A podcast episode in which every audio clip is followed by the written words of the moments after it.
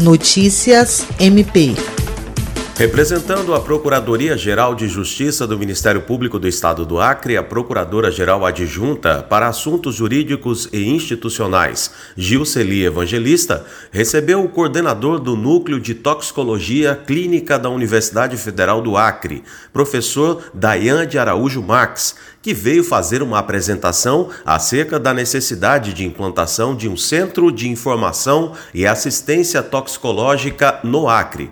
O CETOX tem por objetivo prestar informação qualificada e rápida para profissionais da saúde que estão na ponta de um atendimento de emergência, bem como para órgãos públicos, policiais, bombeiros, paramédicos e a população em geral. O objetivo é oferecer informações em tempo real sobre procedimentos a serem tomados em caso de intoxicação por medicamento, problemas com animais peçonhentos e outros.